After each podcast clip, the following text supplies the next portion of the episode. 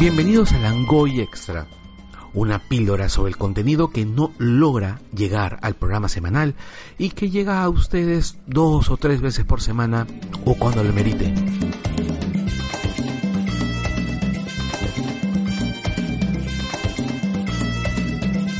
Cersei Lannister es uno de los personajes principales de la saga literaria Canción de Hielo y Fuego, de la cual luego se crearía la serie Juego de Tronos y es, por supuesto, una de las madres más famosas de la cultura pop. Y ella crece sabiendo que será madre por varios motivos. Uno, porque así es en la sociedad en la que ella vive. Las mujeres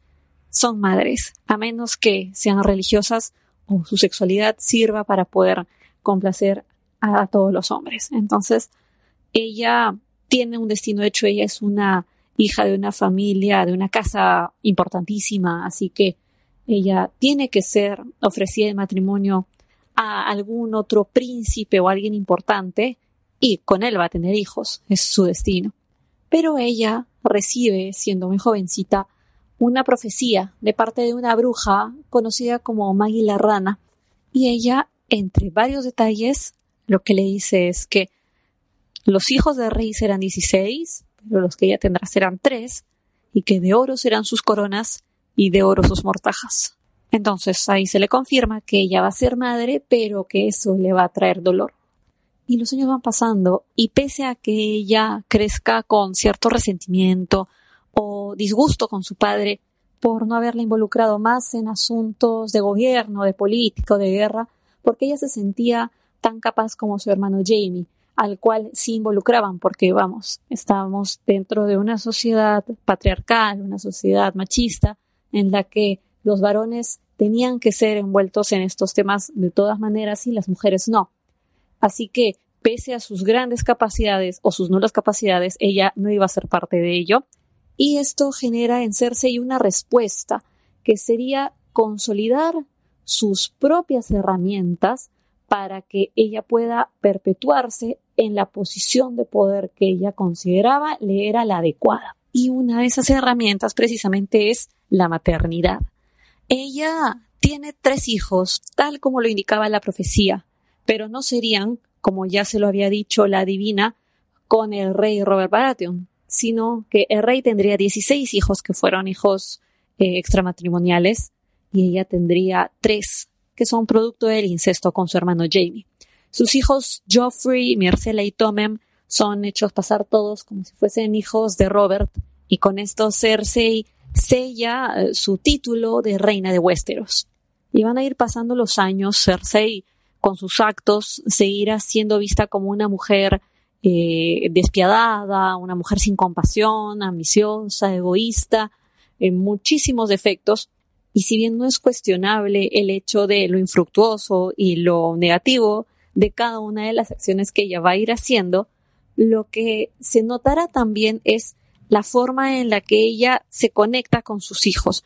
Y muchas de las atrocidades o hechos condenables que vamos a ver que ella cometa van a ocurrir enmarcados, sí, dentro de eh, una visión que ella tiene de los demás, pero también dentro de una búsqueda de protección de sus hijos y de asegurar para ellos lo mismo que quiere para sí. Sin embargo, hay una dificultad muy grande. Sus hijos serían precisamente el motivo de su dolor más grande, porque ellos están destinados a morir y ella está destinada a sufrir. Y es aquí que encontramos en Cersei unos tintes muy trágicos, muy similares a los personajes de las tragedias griegas, de las tragedias clásicas. Cersei es un personaje que lucha constantemente por escapar de su destino, es un destino que además ella conoce, pero que cada acción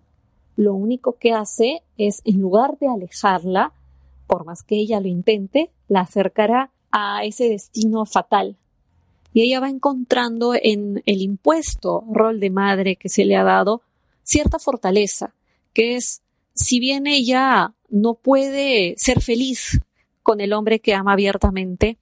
si bien ella ha tenido que soportar años de vejaciones,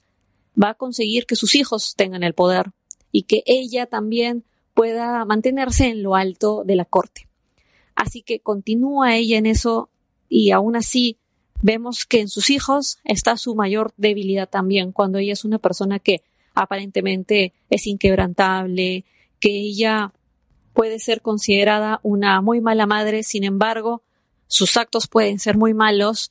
pero el amor que siente por sus hijos es profundo, tan profundo como el dolor que ella va a sentir con cada una de sus muertes. Esos fueron los momentos más tristes eh, para Cersei. Por ejemplo, recordamos la muerte de Joffrey, eh, la escena que se vio en la serie en Juego de Tronos ya para la temporada 4 fue, si bien para los espectadores, un momento de regocijo, ya que el hijo que ella tenía era mucho más despiadado que ella y que incluso la había maltratado y ella lo soportaba de cierta manera. La muerte de Joffrey, de su hijo, iba a representar un alivio para muchos personajes en la historia,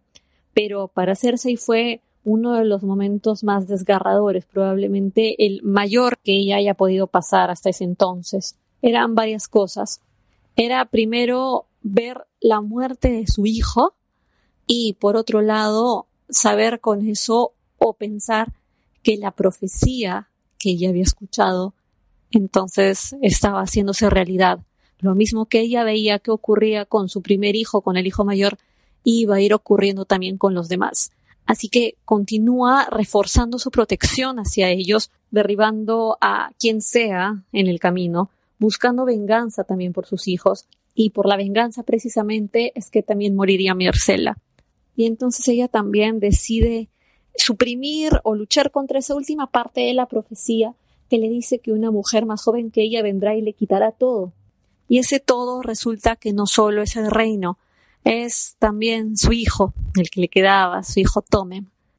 Y entonces ve en Margaret Tyrell, en la esposa de Tomem, a la mujer que menciona en la profecía. Además de ser Margaret una importante rival dentro de la política también en Westeros.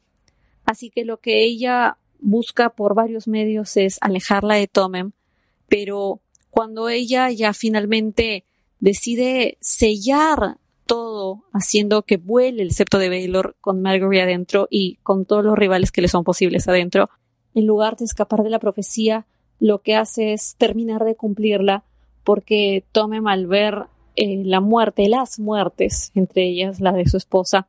se suicida y con esto lo único que hizo Cersei fue empujar a su hijo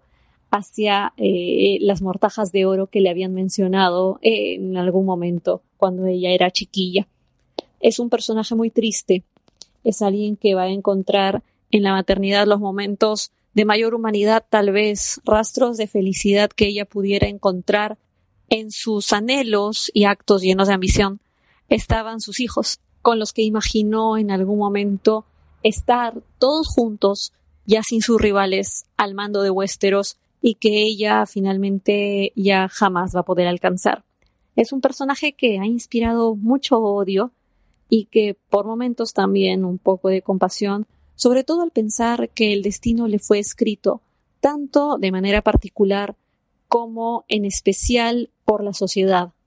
Una vez que uno ve en las escenas finales hacerse y ya coronada sin sus hijos, la única motivación que ella tendrá entonces para poder vivir será la venganza y no la protección de alguien más que la suya. Cersei finalmente es un personaje que ha provocado muchas desventuras, pero también ha sido muy desventurada, ha sido muy maltratada. Ella fue la madre que no moriría por sus hijos, sino que mataría por sus hijos, es lo que ella es, y seguramente seguirá matando por ellos, pero ya no por sus vidas, sino en nombre de sus memorias. Y ella aún quiere evitar que se cumpla una parte de la profecía, la parte que habla de su muerte. Así que seguramente va a intentar salvarse, pero sabemos que así como era infinito el apego que tenía por sus hijos, así de infinito fue el dolor por, o sigue siendo el dolor por sus pérdidas, y así de inmensa también va a ser la venganza y, las desgracias que ella está por provocar a las demás personas de los siete reinos en búsqueda de eh, poder escapar de lo inevitable y lo fatal